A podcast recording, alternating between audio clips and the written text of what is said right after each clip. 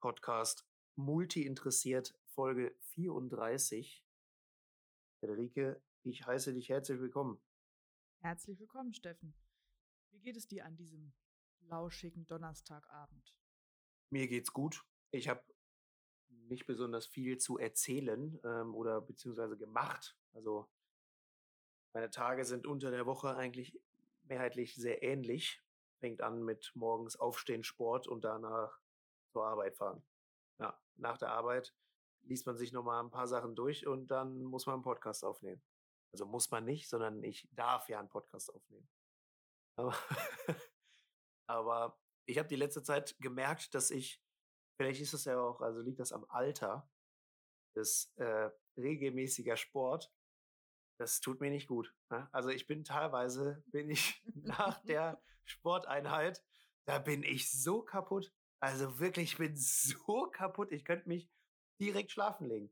Darf man das jetzt bitte eigentlich dazu sagen? Weil wenn du jetzt so deinen Alltag erklärst, dann denkt man, Steffen steht so in Dunkelheit um 6 Uhr auf, der geht zum Sport und dann geht er um 8 Uhr frisch erholt und so weiter auf die Arbeit. Darf man das auch zeitlich einordnen oder muss man das so stehen lassen?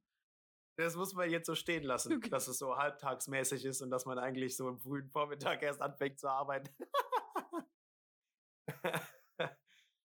Jetzt habe ich es ja zeitlich eingeordnet. Ulrike, wie geht's dir so? Mir geht's gut. Ich schätze das Privileg, mit dir hier einen Podcast aufnehmen zu können, auch sehr. Wir haben hier so ein bisschen Zeitstress diese Woche, weil wir ähm, das zweite Privileg in Urlaub fahren, auch noch in die Podcast-Routine einbauen müssen. Aber das kriegen wir, glaube ich, ganz gut hin. Ich kann dir einen Podcast-relateden Schwank aus meinem Tag erzählen, wo ich gespannt bin, ob ich den nochmal aufgelöst bekomme. Wir haben heute in so einem Teams-Gruppenchat über geckige Namen für informellen Austausch im Team äh, gebrainstormt. Und da kamen so gemischte Hack-Ideen ähm, bei raus, die da in den Titel sollten. Und dann schrieb eine meiner Kolleginnen, bla bla bla, lustig, wir nehmen jetzt das Wort, aber das letzte Wort hat ja wie immer Friederike Hens. Und dann dachte ich, ist das jetzt eine gemischtes Hack-Anspielung? Oder hört sie uns zu und weiß, dass ich natürlich immer das letzte Wort habe, auch wenn Steffen das sagt? das ist eine gute Frage. Ich würde sagen, also sie ist eine treue, multi-interessierte Hörerin. Ich würde das auch sagen. Und vielleicht, vielleicht komme ich ja in den Genuss, ähm, das bestätigt zu bekommen nach Ausstrahlung dieser Folge. Ich hoffe doch. Ich hoffe doch. Ich muss sagen, die äh, mit der ganzen Urlaubsgeschichte, das wäre einfacher, wenn ich nicht eine Podcast-Partnerin hätte, die irgendwie zehnmal im Jahr in Urlaub fährt, weil man sich die Urlaubswochen, die man zur Verfügung hat, alle so verplant, dass man immer nur eine Woche weg ist. Naja, sagen wir mal so, ich habe in Beisein eines sehr großen rosanen Flamingo mitten in der Toskana hier mein Podcast-Commitment schon bewiesen, was ich jetzt von deinem Urlaub nicht behaupten kann. Also mach mal langsam. Also jetzt, jetzt, jetzt ist hier aber mal Schluss. Weil ich bin freitags mitten in der Nacht, ja, auf samstags nach Hause gekommen, mitten in der Nacht, habe dann an einem Tag einen Podcast vorbereitet, diesen dann mit dir sonntags frühs aufgenommen, noch am selben Tag geschnitten und abends war die Folge raus. Also, was, was möchtest Was denn jetzt? Ja, was? Also, ich sage jetzt nicht, dass ich mich mit der Bundestagswahl beschäftigen musste, während draußen eine wilde Poolparty getobt hat und die Malle-Playlists rausgeholt wurden, aber ja, Nein, wir sind hier natürlich im Commitment immer mindestens ausgeglichen oder es ist bei dir höher. Anders kennen wir das doch hier nicht. so und nicht anders. So. Klasse. Wie, wie schaffen wir es jetzt, zu dieser Frage zu kommen? Sag, sag mir das, mach mal eine Überleitung. Äh, ich habe keine Überleitung. Meine Überleitung ist, Friederike, heiligt für dich der Zweck die Mittel. Schön. Vielleicht ähm, wir beschäftigen uns heute mit einer Frage. Wir haben uns vorgenommen, unsere Folgen ein bisschen kürzer zu machen. Deswegen machen wir auch einfach ab jetzt immer sechs Minuten Einleitung. Das wird auf jeden Fall helfen, dass die Podcast-Folge hinterher etwas kürzer ist. auf Und, jeden Fall. Ähm, wir beschäftigen uns mit dieser hochphilosophischen Frage. Heiligt der Zweck die Mittel, rechtfertigt der Zweck die Mittel? Den, den, ja, was ja eine Frage ist, die. Also ich bin gespannt, was wir heute antworten, weil wir haben uns ja auch ein paar Dilemmata vorgenommen und auch schon eines beantwortet. Und die Antwort, die wir heute geben, wird vermutlich auf einen Prüfstand gestellt. Immer dann, wenn wir uns mit weiteren moralischen Dilemmata beschäftigen, weil eigentlich ist das die Ursprungsdiskussion. Ich habe mir das äh, wie immer die Pauschalantwort überlegt. Also wenn ich mich über nichts informiere und da einfach eine Antwort gebe, was sage ich dann? Und dann würde ich sagen, heiligt der Zweck die Mittel? Nö. Also glaube ich nicht. Ich glaube, die, die Standardantwort ist, heiligt der Zweck die Mittel? Es kommt drauf an. Korrekt. Äh, korrekt. Es kommt drauf an, habe ich mir auch rechercheseitig ähm, angeschaut. Denn das ist ja ein Satz, den wir alle in irgendeiner Form schon mal gehört haben. Und der stammt irgendwo um das, ja, um 1500 herum von Herrn Machiavelli, dem wird dazu gesprochen. Und ist so meinen Kurzrecherchen nach ähm, Ursprung ganz vieler philosophischen Ideen und auch der Frage, wie muss man sich denn dem Zweck und den Mitteln nähern? Und ich glaube, da muss man sich erstmal überlegen, was, was soll da der Zweck sein? Ist es ein moralisches Gut, der Zweck, dem man danach eifert? Und welche Mittel setzt man dafür ein? Und dann mit der Antwort, die du gerade gesagt hast, kommt drauf an, muss man sich ganz genau anschauen, welche Maßstäbe möchte man sich denn selbst beim kommt drauf ansetzen. Und dazu habe ich so zwei, drei Ansätze gefunden. Aber vorher möchte ich ganz dringend wissen, wie deine Antwort ist dazu. Ich habe äh, oder bin dann natürlich auch relativ zügig auf Machiavelli gekommen. Ähm, nicht nur, weil man das bei diversen Recherchen dann auch relativ schnell nachlesen kann und man darauf kommen kann, sondern auch, weil ich ja vor nicht allzu langer Zeit noch eine äh, politische Philosophie-Klausur geschrieben habe und äh, es dort auch unter anderem um Machiavelli ging. Und daher kam einem das also ein bisschen bekannt vor. Letztendlich, glaube ich, kommt dieser äh, Spruch überall da schnell äh, zutage, wo es so um so Machtpolitik geht. Ja, also äh, gerade auch im Bereich, kommen wir vielleicht später nochmal äh, drauf zurück, so um 11. September oder sowas, da gibt es einige Beispiele, die äh, auch auf dieses Sprichwort zurückzuführen sind. Also wo man da zumindest da dieses Sprichwort anlegen könnte und man dann darüber mehr oder weniger äh, diskutieren oder philosophieren kann. Ich finde, ja, heiligt der Zweck die Mittel, intuitiv muss ich, ich muss ganz ehrlich sagen, ich habe auch ganz häufig den Satz schon gesagt.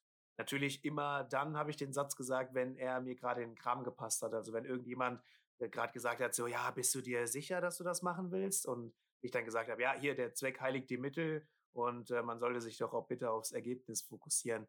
Ähm, und ich muss auch sagen, dass ich in der Vergangenheit, damals, also als noch kleines Kind oder heranwachsende Person, hm, da habe ich den Satz auch von so Älteren häufig gehört. Also irgendwie der Satz, der viel des Öfteren und den habe ich jetzt nicht heute irgendwie zum ersten Mal gehört ähm, oder die letzten Tage beim, beim äh, Recherchieren. Und ich muss sagen, es kommt drauf an, ist so, das ist meine Kernaussage eigentlich. Also es kommt darauf an, was ist der Zweck und was muss man da für Mittel einsetzen. Ich finde, man ganz klar sagen kann, ja, der Zweck heiligt die Mittel ist, glaube ich, immer dann, wenn es darum geht, ist der, ist der Zweck ein guter Zweck und ist das Mittel ein Mittel, welches keinem schadet und dementsprechend auch vielleicht gut ist. Dann glaube, da gibt es keine Diskussion. Da sagt man ja, der Zweck heiligt die Mittel. Allerdings meint man ja häufig, äh, oder sagt man dieses Sprichwort ja häufig äh, im Kontext von irgendwie etwas Unmoralischem, wenn man das dann anwenden möchte und muss. Und da habe ich mir aus mehreren äh, Perspektiven dieses Sprichwort angeschaut und mich auch das ein oder andere Mal ertappt. Das ist so meine ausführliche Antwort. Ich glaube, es, es gibt keine Antwort. ich, ich, glaube auch, und das ist alles, was du gesagt hast, ist sehr schön, weil das passt ganz gut in die philosophischen Ansätze, wie man das sehen kann. Also Machiavelli hat das ja sehr machtorientiert und aus einer politischen Perspektive bewertet, das hast du schon gesagt. Dann hast du gerade aus deiner Kindheit den sogenannten die teleologische Ethik benannt, die sagt, ähm, jede Handlung, die näher an das Ziel führt, ist ethisch gut. Also immer dann, wenn äh, das, der Zweck erreicht werden kann, dann scheint das Mittel ja in Ordnung zu sein. Genauso könnte man das als ähm, in einer utilitaristischen, utilitaristi utilitaristischen Ethik betrachten. Wow, Wahnsinn. der sagt, ähm, man muss mal so ein bisschen abwägen, das größtmögliche Glück für eine größtmögliche Anzahl an Menschen. Also man hat so eine Nutzenethik dahinter. Also ich setze dann das Mittel ein, wenn der Zweck für einen Großteil der Menschen überwiegt. Also bei unserem Trolley-Dilemma hätte man da den Mann runtergeschubst. In diesem Sinne von der Brücke und gesagt, der äh, darf hier leiden, dafür, dass fünf andere Menschen ein Leben erhalten. Dann könnte man auch da den Kategor äh, kategorischen Imperativ anziehen, hinzuziehen, nicht anziehen.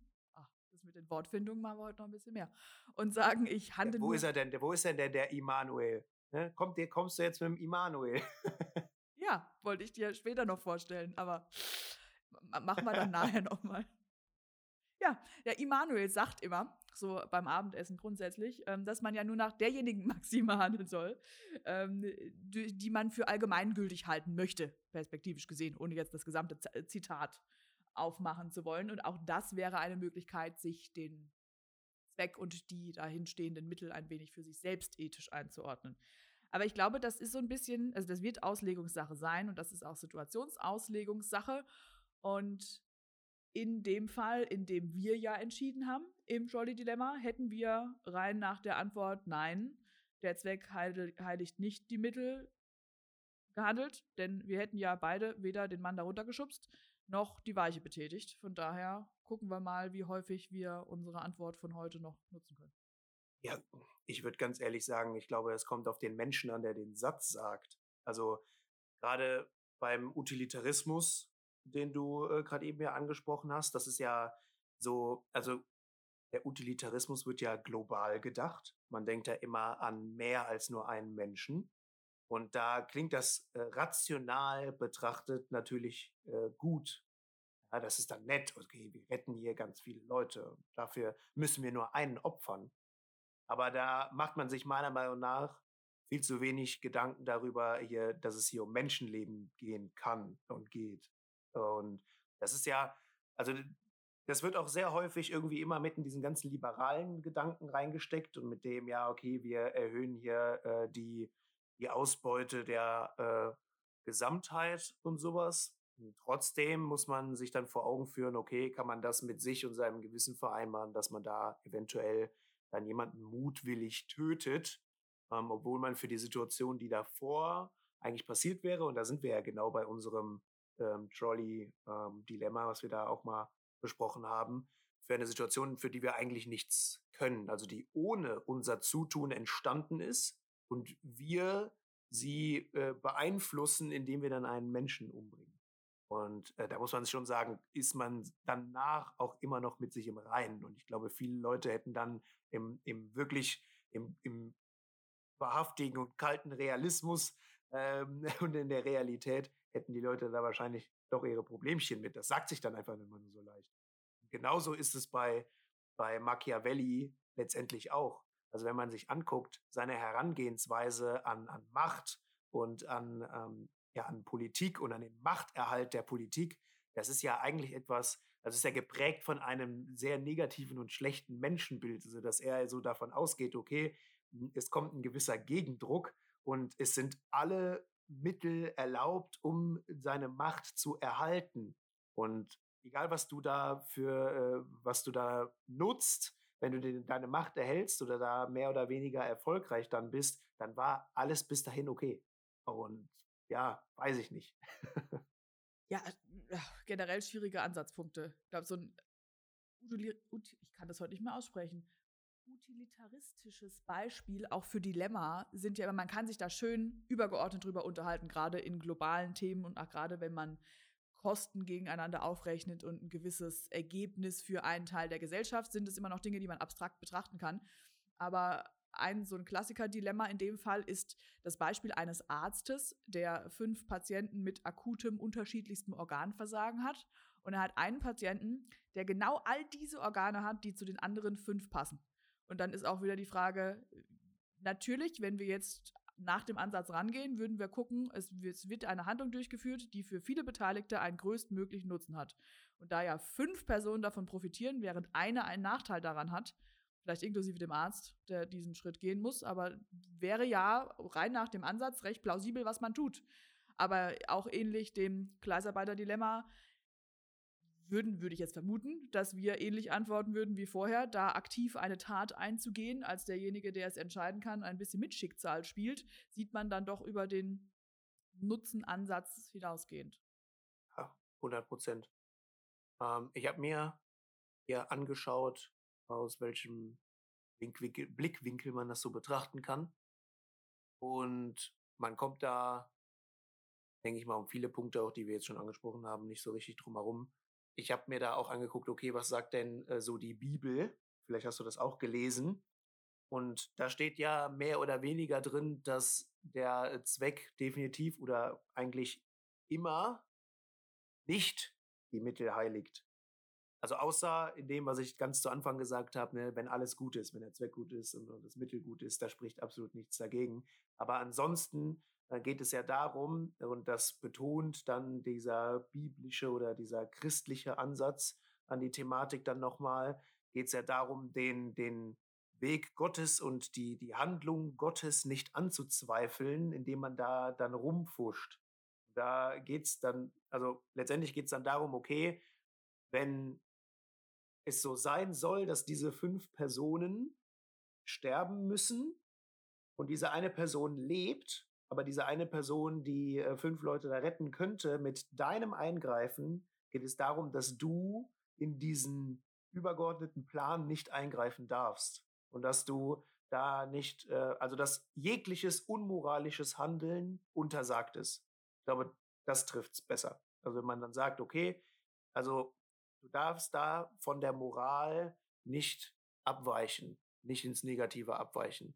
Und ansonsten, ich glaube, gibt es auch einen Begriff dafür. Ansonsten wäre das ja so Situationsethik, äh, wenn man dann eine Situation nur abgekoppelt von dem Rest betrachtet.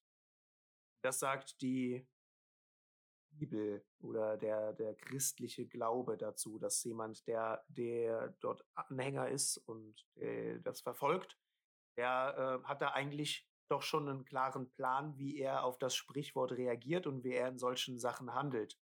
Und das ist, wenn es so sein soll, dann soll es so sein. Und dann mische ich mich da nicht ein. Das gibt mir, also in dieser, in, in, in dieser, dieser Handlungsunfähigkeit gibt's mir das, gibt mir das auch kein gutes Gefühl. Also da einfach so ohnmächtig dann einer Situation beizuwohnen und dann zuzuschauen, wie etwas passiert. So, das finde ich genauso schlecht. Aber auf der anderen Seite möchte ich auch nicht äh, mich dafür irgendwann rechtfertigen müssen, warum ich da einen Menschen umgebracht habe oder wie auch immer. Ja, was für ein Beispiel man da gerade hat. Ich habe das auch gelesen, fand aber, es, es entbehrt nicht einer gewissen Ironie, weil ja auch das Christentum mit die meisten heiligen Kriege und Verbrechen geführt hat, an denen der Zweck war, hier zu missionieren und man dabei sicherlich jedes Mittel eingesetzt hat, was einem recht war. Und vermutlich seinen eigenen Leitsätzen an der Stelle. Vielleicht hat man es aber nicht gelesen, mal rübergeblättert aus Versehen und das kam an der Stelle dann nicht an. Wobei ich glaube, das ist schon sinnstiftend für viele Personen, dass man sagt, das ist nicht das Schicksal, was du in irgendeiner Form bedingen kannst. Und gerade in diesen Dilemmata ist ja das Schlimme daran, du kannst es ja nicht lösen. Es ist ja eine unlösbare Situation. Du kannst es entweder ähm, passieren lassen oder auf irgendeine Art auch schlecht, aber zumindest vielleicht objektiv betrachtet Mühe besser machen, aber wer weiß mit welchen Mitteln. Aber so die, die Aktivität löst ja das Problem nicht, vollends zumindest. Ja, weißt du, was mein Problem damit ist? Zu sagen, ja, gut, dann soll es so sein und da kann ich da nichts dran ändern. Das negiert ja jegliche, jeglichen Ansatzpunkt von ähm, hier Courage. Ja.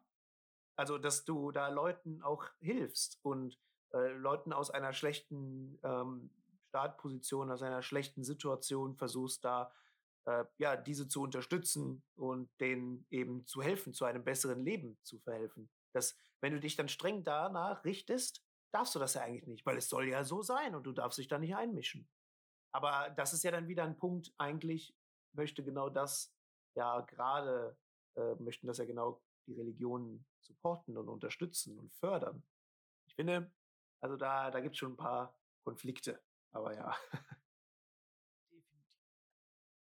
Mir etwas in, also um von dieser, von diesem Extremen etwas wegzukommen, habe ich mir das auch angeguckt oder mal beobachtet, wo gibt es das denn in einem anderen Kontext?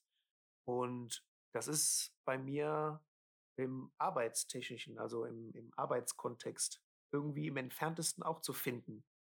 Weil ich sage ganz häufig, immer dann, wenn ich, weiß ich nicht, gerade meine Führungsperson oder äh, ja, einen meiner Chefs, wie auch immer, jemand, der mir weisungsbefugt ist und der zu sehr kontrollierend ist, dann äh, meckere ich in Anführungsstrichen auch immer darauf rum, dass ich äh, so ein Micromanagement äh, eher schlecht finde und dass man sich doch auf das Ergebnis fokussieren solle und der Weg dahin egal wäre, beziehungsweise äh, der Weg dahin dem Mitarbeiter überlassen ist. Und also im entferntesten hat das ja auch was damit zu tun, der äh, hier rechtfertigt, äh, der Zweck die Mittel, weil sich da doch sehr stark auf das Ergebnis orientiert wird und auf das Ergebnis geschaut wird.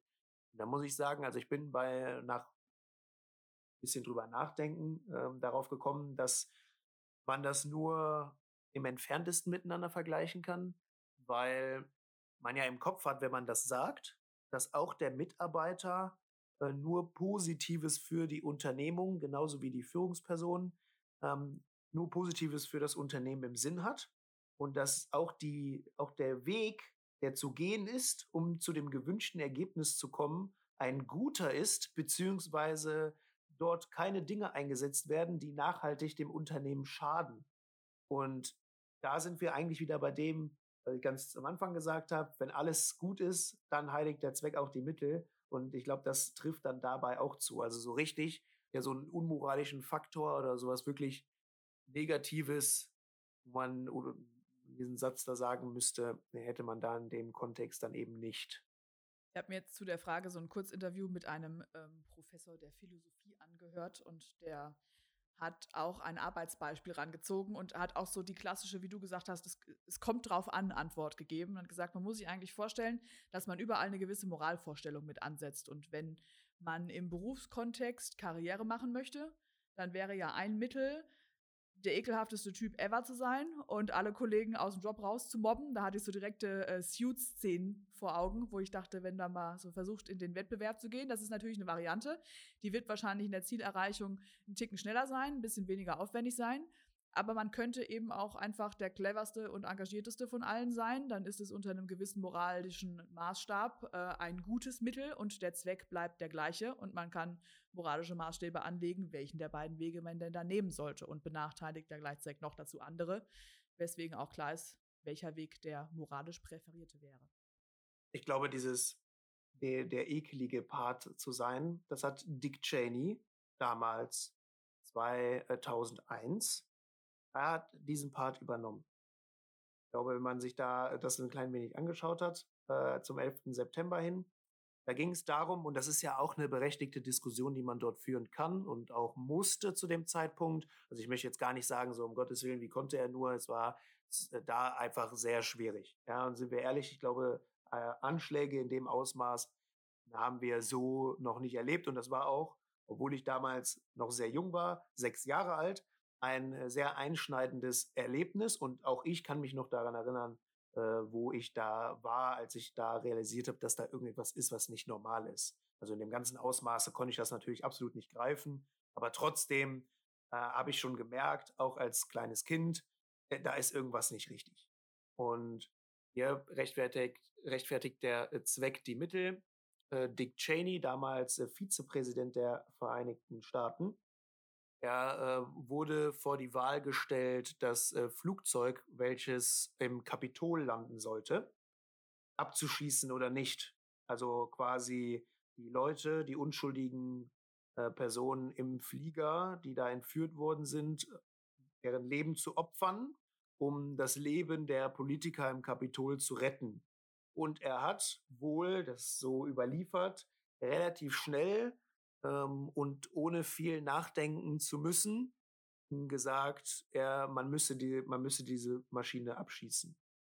Ähm, und hatte damit auch noch Jahre später, er hat dann irgendwann, ich glaube zehn Jahre später, ein Interview gegeben, wo er das dann auch nochmal betont hat und äh, nochmal erklärt hat, wie es da zu dieser Situation kam und hat dann auch gesagt, dass er da nicht großartig drüber nachdenken musste. Äh, einfach aus dem Grund, dass er dann halt er hätte sich eben dafür entschieden, den äh, die eine Person vor die Gleise oder vor den Bus zu schmeißen, um diese mehreren Leute zu retten. Ganz utilitaristisch. Und ja, da gibt es natürlich jede Menge Ansätze, wie man eventuell auch anders an die Sache herangehen könnte. Aber da in der Ausnahmesituation besonders schwierig. Davon, also da lässt man sich jetzt, jetzt, jetzt daran zweifeln, ob das so in Ordnung ist, dass ich gerade eben gesagt habe, ja, er war dafür den ekeligen äh, Part zuständig. Äh, darüber hinaus hat Dick Cheney nicht nur in dem äh, Kontext, sondern auch noch in anderen Zusammenhängen noch einige andere schwierige und äh, vielleicht etwas unmenschliche Entscheidungen getroffen. Ähm, auch ein sehr machthungriger Politiker. Äh, deswegen da so, man ist vielleicht, man ist sich nicht so sympathisch. ja, das kann man so sagen. Ja. Richtig Gas gegeben. Ich bin richtig stolz auf uns. Ich auch gut. Ich meine, normal machen wir in 45 Minuten drei Fragen und jetzt in einer halben Stunde eine, aber prinzipiell, ich bin auch stolz auf uns. Sehr gut, dann beenden wir diese eine Folge mit dem Wissen, dass wir in ein paar Minuten schon wieder ein anderes Thema behandeln werden und äh, ein, eine weitere Folge aufnehmen, damit du beruhigt auch in den Urlaub fahren kannst. Ich finde, also was kann man da äh, mitnehmen? Großen und Ganzen muss man, glaube ich, die, äh, die Frage auch immer situationsabhängig betrachten und schauen, was man äh, da für sich daraus macht und was man da mitnimmt und ob man für sich dann da im Reinen ist. Ich denke, in, beim, in ganz kleinen äh, Punkten, ja, rechtfertigt äh, Zweck die Mittel und keine Ahnung, man, man müsste ja dann auch nicht immer zu dem ultimativsten oder zu dem, zu dem, sag mal schnell, mein Gott, jetzt habe ich die Wortfindungsstörungen, zu dem Erfahren. dramatischsten, ja, äh, Zweck und zu dem zur dramatischsten Mittel greifen. Oh mein Gott, so, fertig jetzt. Wir müssen jetzt die Folge hier beenden. Es gibt auf jeden Fall einige Kontroversen, die es zu diskutieren gilt, einige, einige Dilemmata. Und da könnt ihr euch für euch selbst Gedanken machen, wie würdet ihr entscheiden in den Situationen, was für eine Richtung geht ihr. Das letzte Wort gehört mir. Es hat mir viel Spaß gemacht mit dir, Friederike. Grüße gehen raus. Ciao. Ciao, bis gleich.